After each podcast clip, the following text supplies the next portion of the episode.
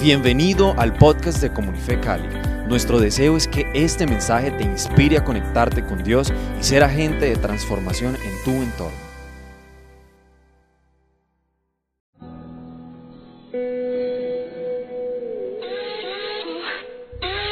I was at a loss until you found me. You gave me a home within your love.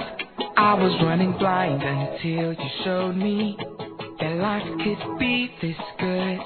I want all my friends to know about you.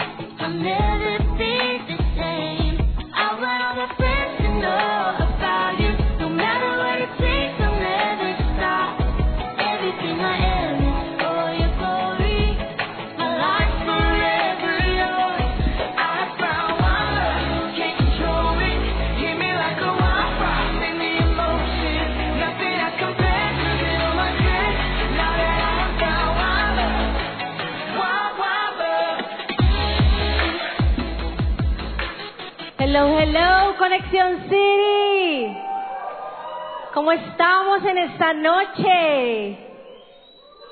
Hey, es un privilegio reunirnos cada sábado aquí. Dios siempre nos sorprende.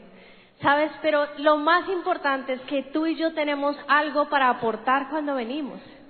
Y es que nosotros podemos bendecir a Dios, adorar a Dios y conectarnos con Él.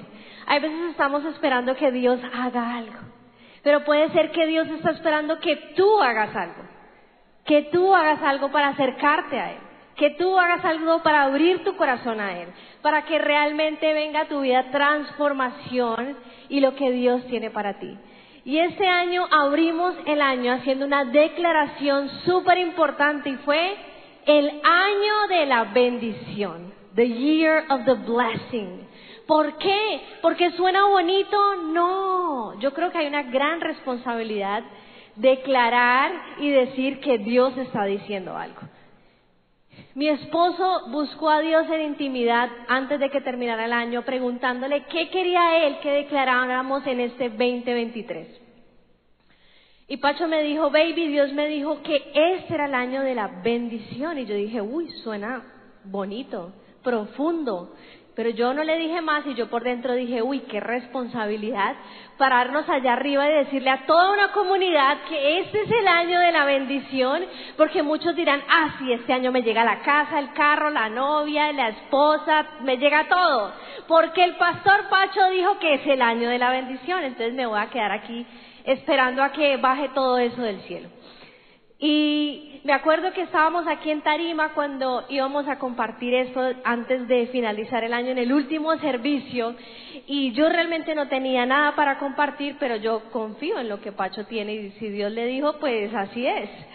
Eh, yo sé que él tiene una relación personal con Jesús y Dios le habla. Entonces yo me paré acá al frente y yo digo, yo te apoyo, pues yo no tenía realmente nada.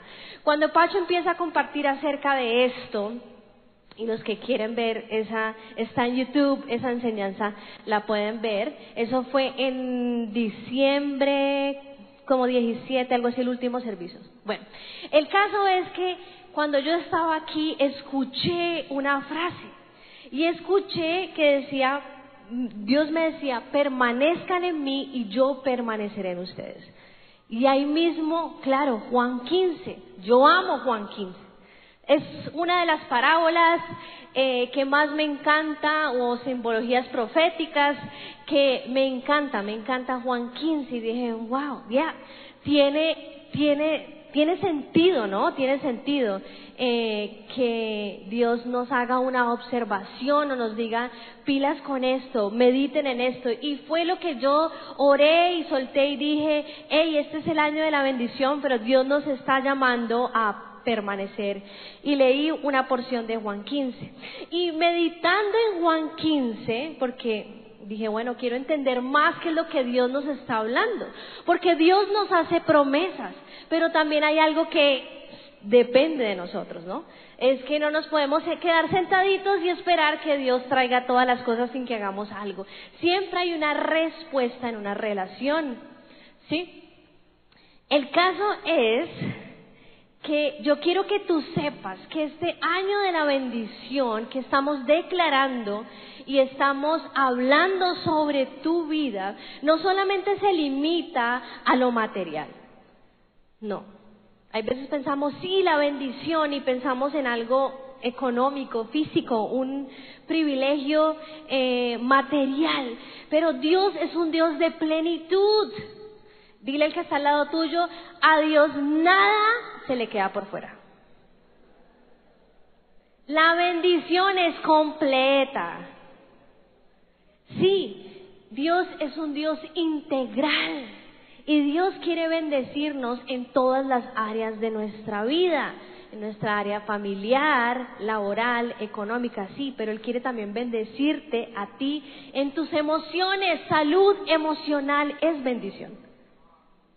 ¿Sí? Relaciones sanas es bendición de Dios. No podemos seguir en este 2023 con relaciones tóxicas. Eso es bendición. Vivir en libertad y en plenitud. Y le he titulado a esta enseñanza, let's go to the first one. Le he titulado a esta enseñanza que tengo para ustedes, la bendita poda. Sí, la bendita poda de la cual Jesucristo le habló a sus discípulos en Juan 15. Y en esto vamos a concentrarnos hoy. Así que prende tu Biblia, saca tu Biblia, vamos a leer Juan 15. Hay unos versículos en los que nos vamos a detener y más adelante vamos a mirar como el que está en pantalla. Pero por ahora vamos a iniciar. Y dice así, ¿Ya tenemos la Biblia aprendida? ¿Sí? ¿Ya? Rápido, sos con el celular. Bueno. Yo soy, voy a leer desde una traducción que es Dios habla hoy. Y dice así, yo soy la vid verdadera. Aquí está Jesús hablando con sus discípulos y les dice, yo soy la vid verdadera y mi Padre es el que la cultiva. Si una de mis ramas no da uvas, la corta. Pero, ojo, escucha esto. Si da uvas, la poda y la limpia para que dé más. Ay, ay. O sea que ser podados es un privilegio. Porque es que a veces pensamos, no, uy, es que en qué estación estás, no, Dios me está podando. Se me están cayendo todas las hojas.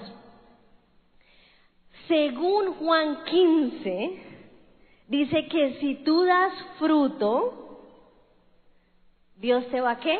A podar y a limpiar. ¿Para qué? ¿Para qué te va a poder y limpiar? Pues para que des más fruto. O sea que ser podados por Dios no es un castigo, es un privilegio.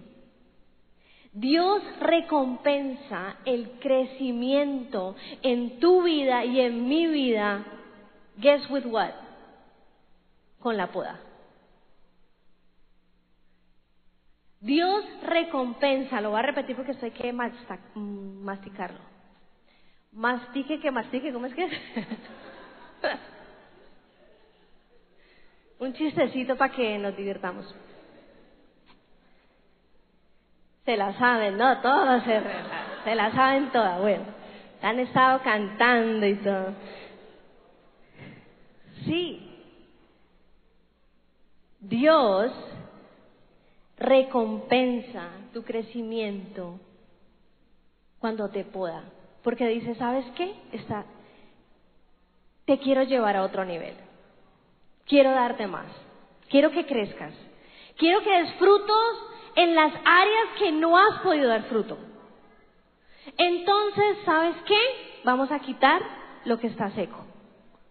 Vamos a quitar lo que nos sirve, lo que ya se marchitó, lo que ya pasó. No te aferres más al pasado. Y hay algo muy importante en, el versículo 3 que dice, ustedes están, ya están limpios por la palabra que les he dicho. Y acuérdate que en el versículo anterior dice que la poda a la vid, que es una planta, la planta que da las uvas, y la limpia para que dé más. Y luego Jesús dice, y ustedes están limpios por la palabra. Entonces, guess what? ¿Qué limpia tu vida? ¿Qué limpia tu vida? La palabra de Dios. La palabra de Dios es la que limpia nuestra vida.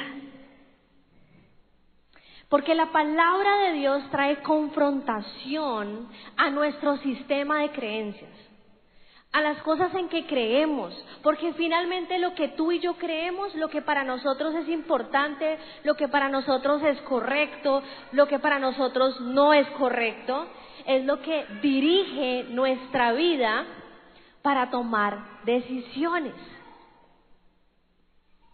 Eso es lo que llamamos un sistema de creencias o de valores. Y la palabra nos confronta, porque la palabra llama a las cosas que son buenas, buenas y a las que son malas, malas. En la palabra no encontramos intermedios. En la palabra no encontramos relativos. ¿Sí? Dios es muy puntual con su verdad con lo que Él ha establecido como bueno, como puro para tu vida. Y la palabra nos confronta todo el tiempo, nos limpia, ¿sí? Nos lava, saca de nosotros aquellas cosas cuando nosotros la recibimos y la atesoramos. Tiene el producir en nosotros vida y limpiarnos. Así que la palabra de Dios es un instrumento de poda para ti y para mí, la bendita poda. Nos limpia la palabra de Dios cuando la ponemos en práctica. Y quiero leerte algo que encontré que me encantó. ¿Por qué es necesario podar las plantas? Y tú solo piensa un poquito en ti. Esto es como una analogía. Jesús le encantaba hablar en parábolas y eran analogías. Y a mí me encanta también descubrir porque Dios, las analogías de la vida, en, lo- en las enseñanzas de Jesús, yo creo que Él nos dejó enseñanzas a través de la naturaleza, del ecosistema, de los animales. Hay una enseñanza en cada cosa que Él creó. Y me encanta esto y dice, la poda es la práctica de eliminar selectivamente partes de la planta, ramas, brotes, flores muertas, etcétera, que no sirven. Esto a mí me habla de las obras muertas, ¿sí o qué? Eso que dice la Biblia, las obras muertas, las que no dan fruto, aquellas cosas en tu vida que tú puedes hacer pero que realmente no tienen ningún fruto alguno, porque no están fundamentadas en Él. Y a medida que las plantas crecen, eso fue un paréntesis, esta es la definición de podar plantas. A medida que las plantas crecen y se hacen más grandes, siguen teniendo que alimentarse y recoger agua. Esto significa que tienen que repartir, escucha esto bien, mira, repartir más sus recursos, lo cual pueden provocar que algunas partes de la planta se vuelvan improductivas. La falta de poda trae impro- improductividad. ¿Y qué sucede? Y voy a explicar. Cuando una planta no es cuidada por su dueño y empieza a tener todas estas hojitas secas alrededor, machitas, y no se quitan, que es prácticamente la podar, es quitar todo lo que ya está eh, añejo, secándose, lo que hace es que empieza a chupar de las vitaminas de la planta. La planta requiere del agua y del sol, wow, Holy Spirit, Jesus, del agua que representa el Espíritu Santo, nuestro sol de justicia Jesús, para crear el fotosíntesis, producir las vitaminas que necesita, y si tiene hojas secas, ramas secas, toda su energía se reparte en todas partes, aún en lo que está seco. ¿Qué quiere decir esto para tu vida? Si hay cosas en tu vida que tú necesitas que sean podadas, que sean quitadas, que es a través de la palabra de Dios que Dios poda nuestra vida, eso va a empezar a chuparte a ti la energía, tu fuerza, va a chuparte a ti el propósito y se van a empezar a ir por esas ramas secas y esto que no da fruto. Entonces, cuando Dios poda nuestra vida y empieza a sacar de nosotros aquellas cosas secas que ya no dan fruto, que solamente nos están chupando energía y desgastando, nos, nos pueden salir qué? Ramas nuevas que van a traer flores, que van a traer fruto en nuestra vida. Esa es una analogía que quería compartir contigo porque me pareció súper, súper interesante. Preguntas que quiero hacerte.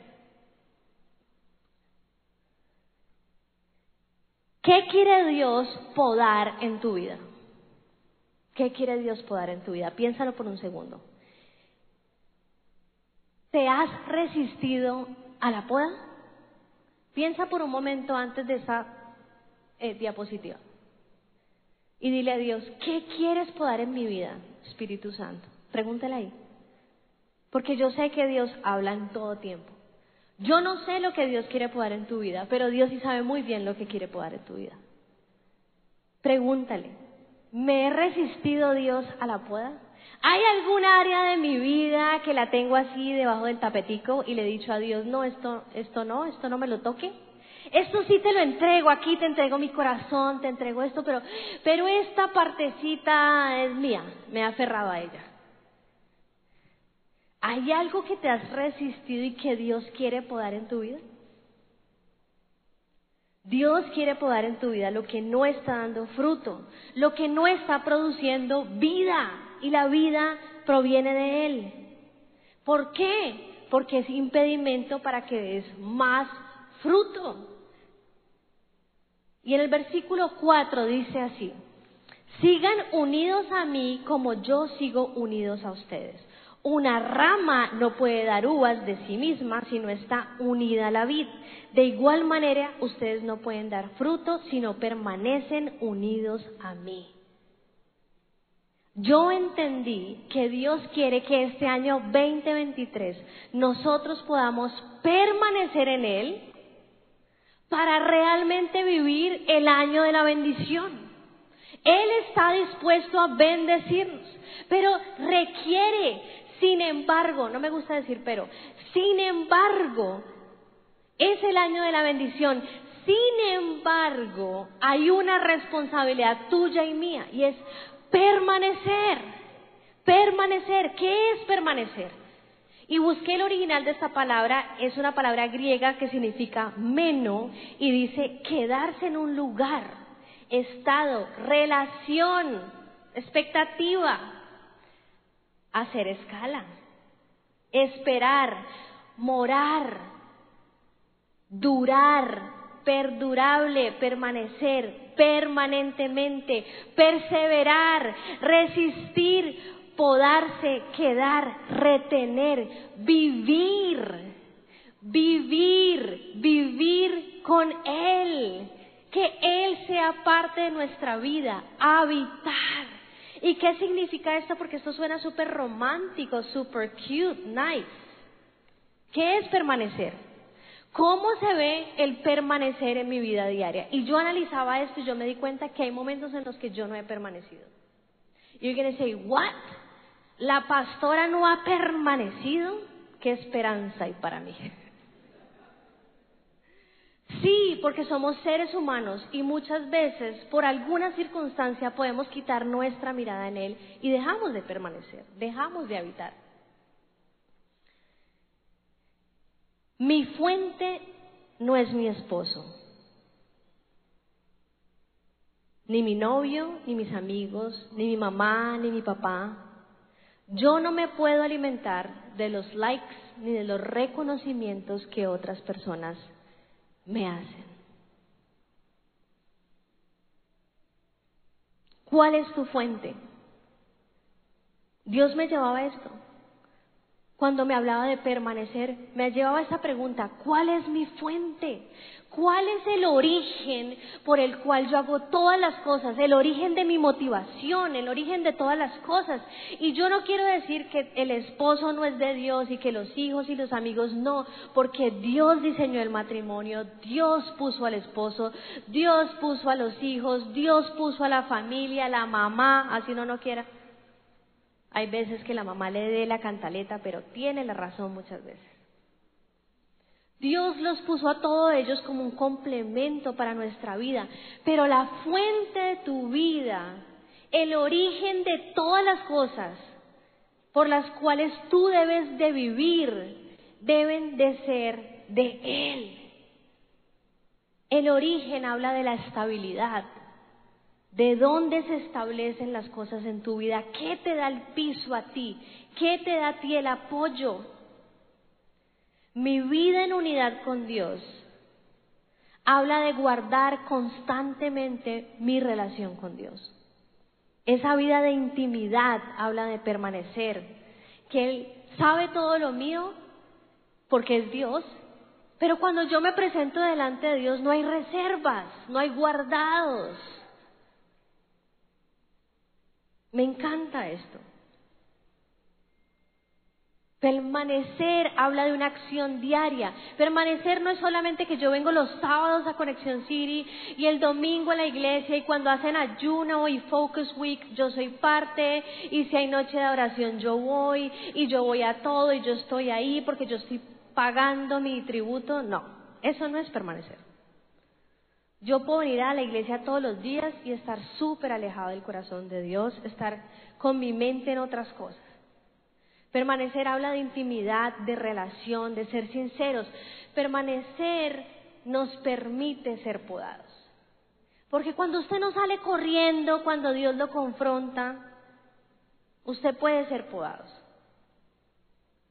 Pero si usted sale corriendo cada vez que usted se ofende por algo o un área en tu vida en la que Dios te está confrontando, pues no permites la poda, no permites que se dé el fruto. Versículo 5 dice, yo soy la vid y ustedes son las ramas. El que permanece unido a mí y yo unido a él da mucho fruto. Esto a mí me suena como el año de la bendición. Yeah, come on, there's somebody excited. Pues sin mí no pueden ustedes hacer nada. El que no permanece unido a mí será echado fuera y se secará como las ramas que se recogen y se queman en el fuego. Claro, una rama que no está adherida a la planta, pues se recoge como qué, como basurita. Para los que tienen plantas en la casa, se dan cuenta, uno ya después como de los 30 empieza a comprar plantas. Ya tenemos colección. Cada año se añaden varias.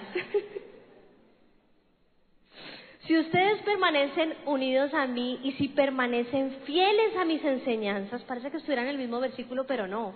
Jesús hace tanto énfasis en permanecer, lo menciona diez veces.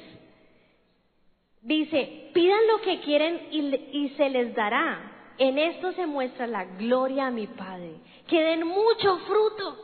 ¡Ey! La voluntad de Dios es que tú y yo demos mucho fruto.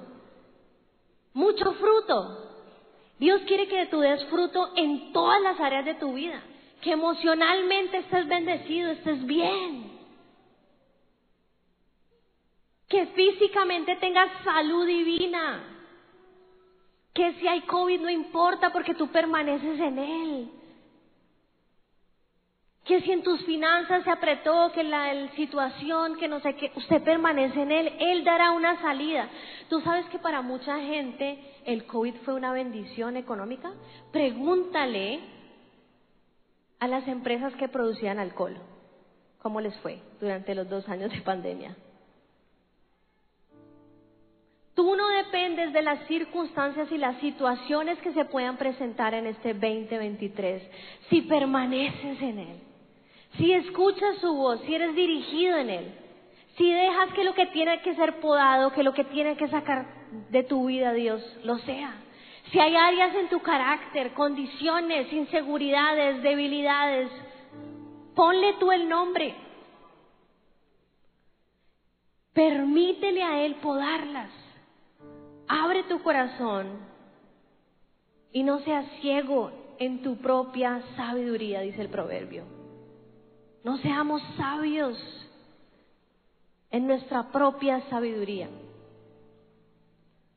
Dejemos que sea Él confrontándonos este año a través de su palabra, limpiándonos y nosotros respondiendo a su palabra para ser lavados y cambiar el rumbo de tu vida este 2023 para algo mayor, para algo mayor.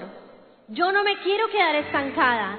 Una de mis oraciones todos los años yo siempre le digo a Dios, uy Dios, que este próximo año yo crezca más. Añade algo nuevo en mi vida, dame un nuevo peso de tu presencia, de tu revelación, de intimidad, de relación contigo. ¿Y sabes qué? Eso cuesta. Porque muy posible hay que podar varias cositas en mi vida. Pero si son podadas, si confío en Él, si permanezco en Él, yo sé que habrá fruto mayor y poder decir, yes, victoria en esta área de mi vida.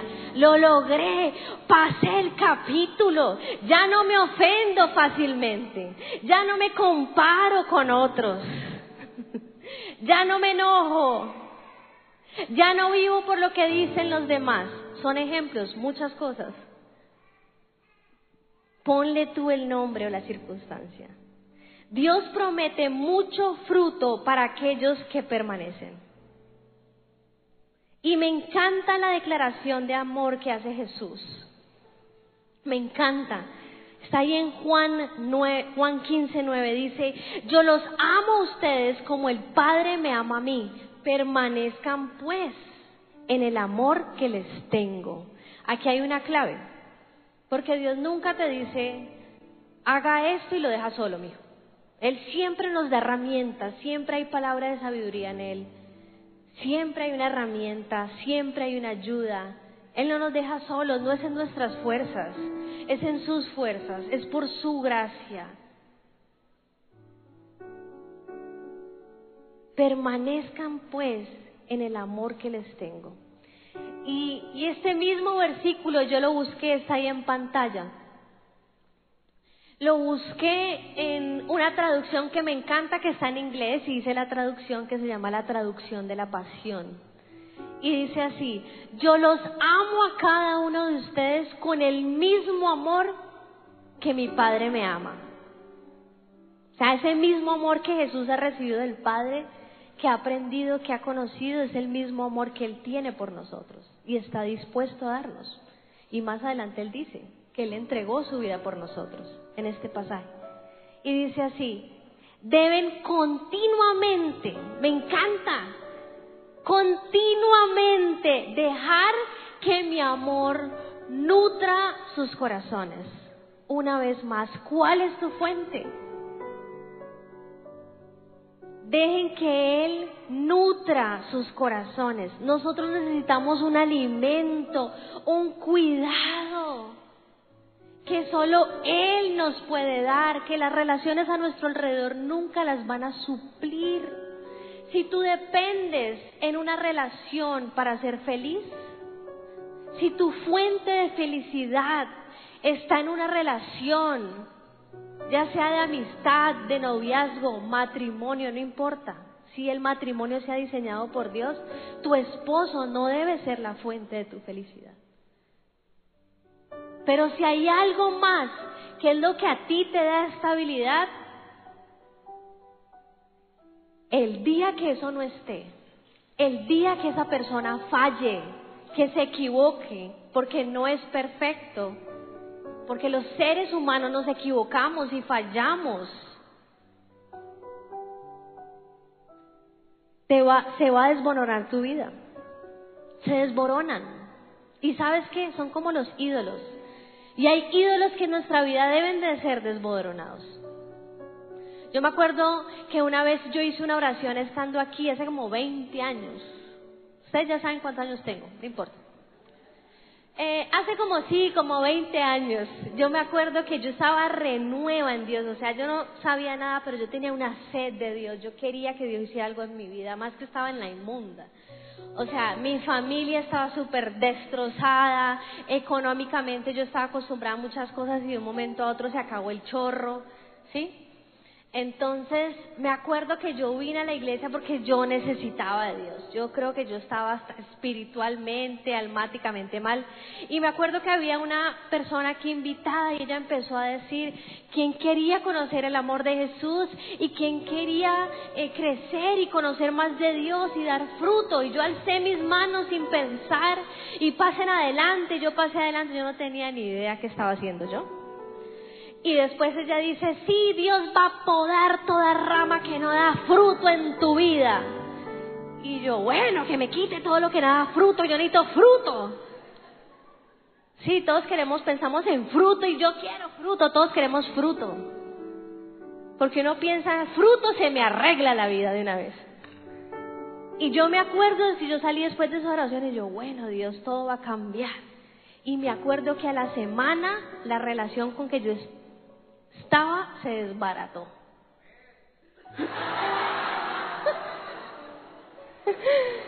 Sí, esa relación se desbarató. Y, y ahí me di cuenta que mi soporte era esa persona. Que todos mis problemas que yo tenía en mi familia y muchas cosas, pues yo me estaba re- aferrando a esta relación y era como mi fuente de felicidad en medio de la tormenta. Unos años después caí en cuenta de mi oración.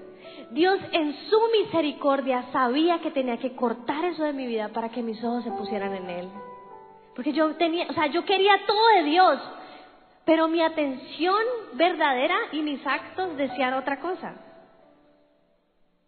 Mi esperanza estaba en otra persona, mi felicidad estaba en otra persona. Y Dios literalmente la podó de mi vida, la quitó. Y se me movió el piso y, y pensé que, uff, ahora sí estoy jodida. O sea, busco a Dios y se me friega el resto de lo que tengo bueno. Sí, y hay veces decimos, no, es que uno empieza a buscar a Dios y eso, ¡ah! le caen las siete plagas. Sí, el enemigo es cochino, por eso hay que resistir al diablo y él huirá de vosotros. Y él no quiere que tú te acerques a Dios. Él no quiere que este 2023 tú madures, tú crezcas, hagas tu devocional. Él no quiere que vivas en santidad. Él quiere que sigas con los mismos pecados, con las mismas ataduras, con los mismos problemas de carácter.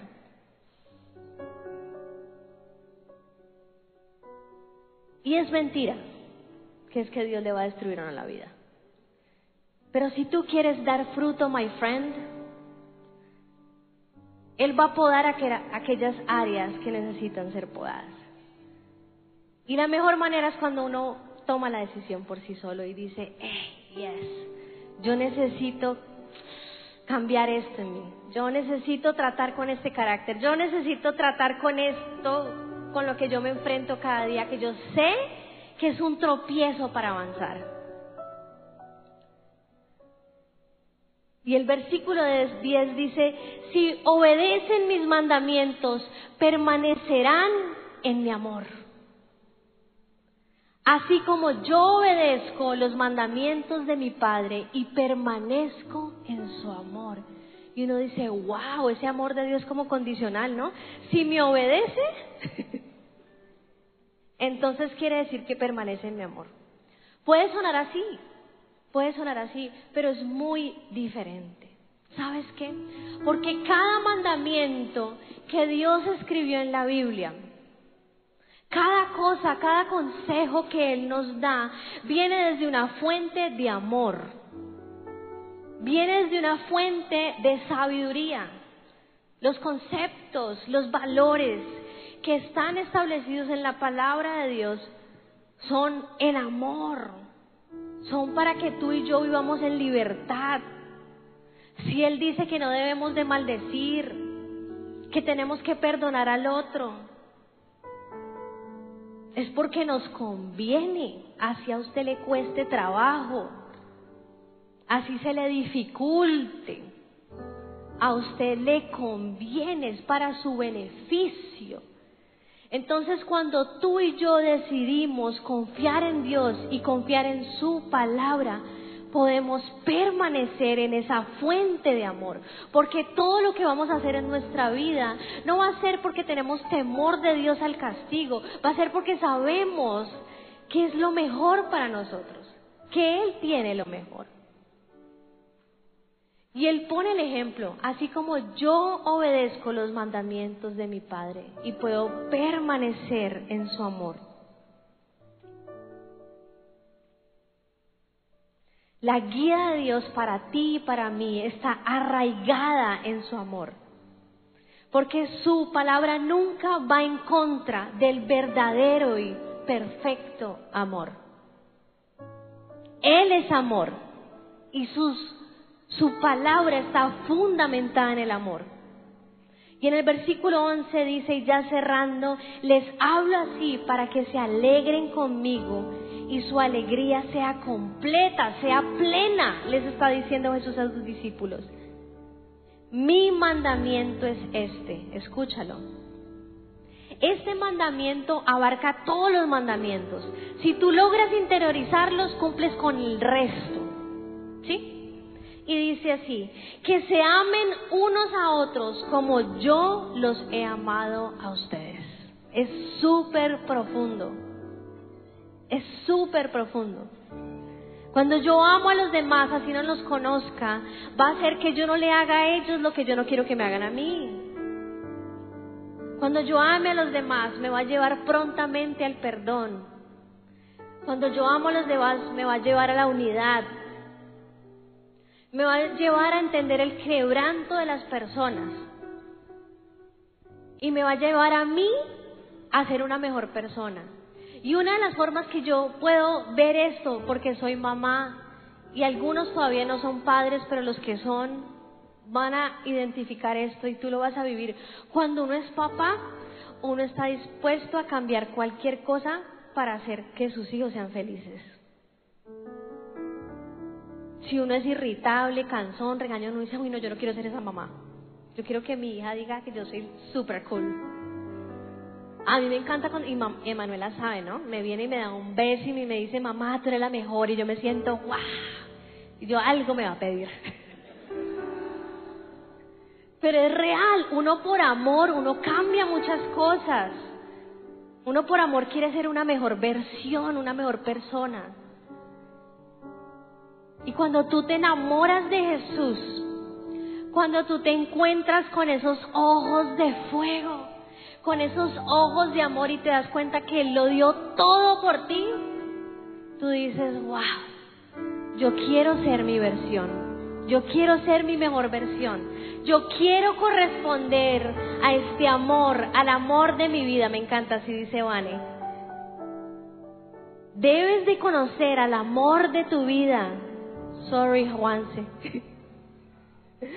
Así dice Vane, me encanta, ella dice. ¿Quieres conocer al amor de tu vida? Me encanta escucharla cuando ella dice eso. Él es el amor de tu vida y de pronto no lo habías descubierto si te cuesta entenderlo, pero no te preocupes, permanece en Él, permanece en su palabra, permanece ahí para escucharlo, búscalo de corazón, no por obligación, ni por rito, ni por religión.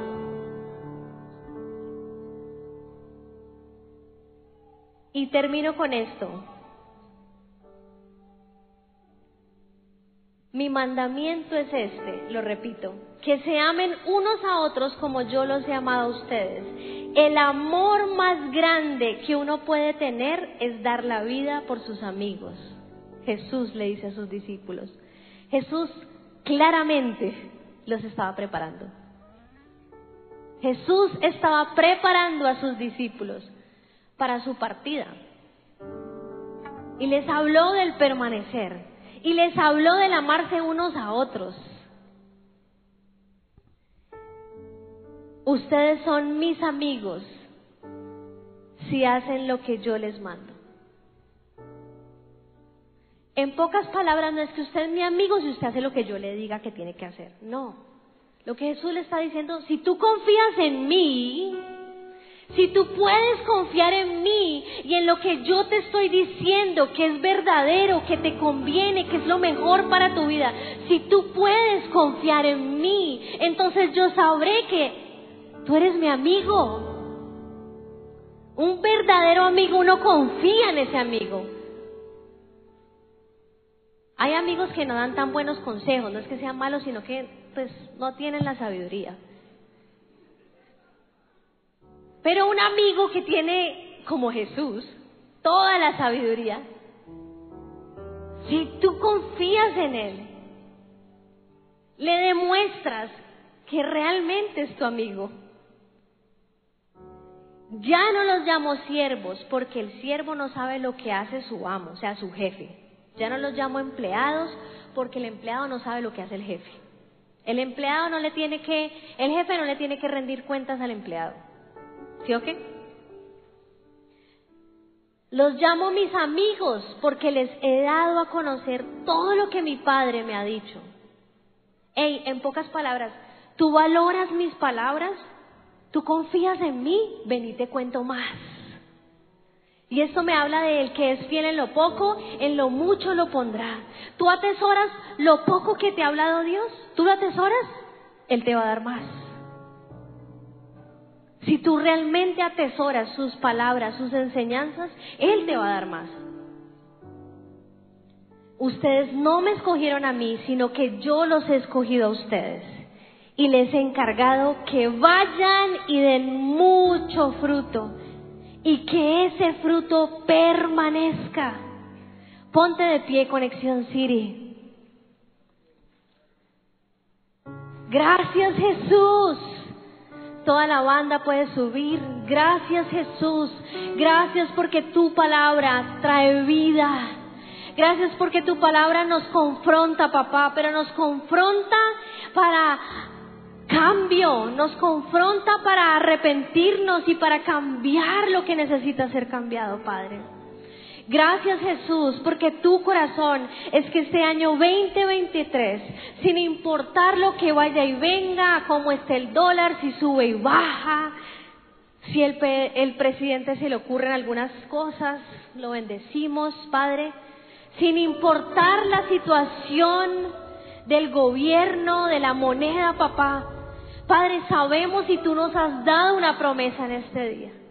Que si permanecemos en ti, que si permanecemos en tu palabra, que si confiamos en ti, si crecemos en esa intimidad, Señor, tú nos vas a levantar. Tú nos vas a llevar en bendición. Tú nos vas a llevar en incremento, Señor. Y aunque caiga uno a mi izquierda o uno a mi derecha, como dice el Salmo 91, yo estaré firme, Jesús. Porque tú me levantarás. Tú me levantarás. Tú me levantarás y podremos ser como las águilas que vuelan alto por encima de la tormenta y podremos ser como las águilas que tienen una visión mayor para ver y para entender qué está sucediendo a nuestro alrededor. Y yo quiero que tú hoy hagas una oración osada, sí, es bien osada. Dile a Dios que pode lo que necesita ser podado para que des mucho fruto. Y los que estén de acuerdo hagan esta oración conmigo. Papá Dios, yo quiero dar fruto. Yo quiero permanecer. Yo quiero avanzar. Yo quiero ver la promesa. Yo quiero ver lo que tú tienes para mí, Jesús. Revélame aquello que necesita ser podado. Quita de seco, todo lo que no da fruto, todo lo que ha estado chupándome la vida. Quítalo de mí, quita las ramas secas, poda las ramas secas, quita todo lo que se impide, todo lo que me impide acercarme a ti, todo lo que me impide alcanzar lo que tú has prometido, Jesús.